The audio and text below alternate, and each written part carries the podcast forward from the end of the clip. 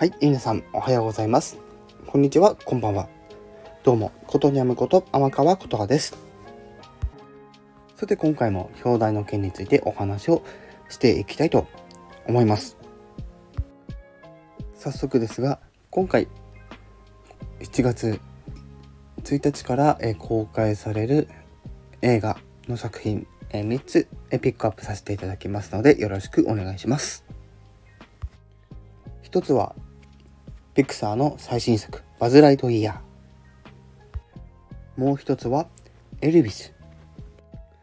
エルビス・プレスリーの生涯を描いた作品です。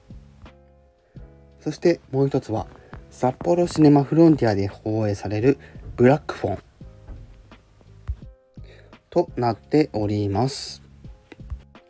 バズ・ライトイヤーはトイ・ストーリーのスピンオフ作品。となっておりますので、興味のある方は是非、え劇場で、え鑑賞してみてはいかがでしょうか。それでは今回はこの辺で終わりにしたいと思います。以上、ことにゃむこと天川琴葉でした。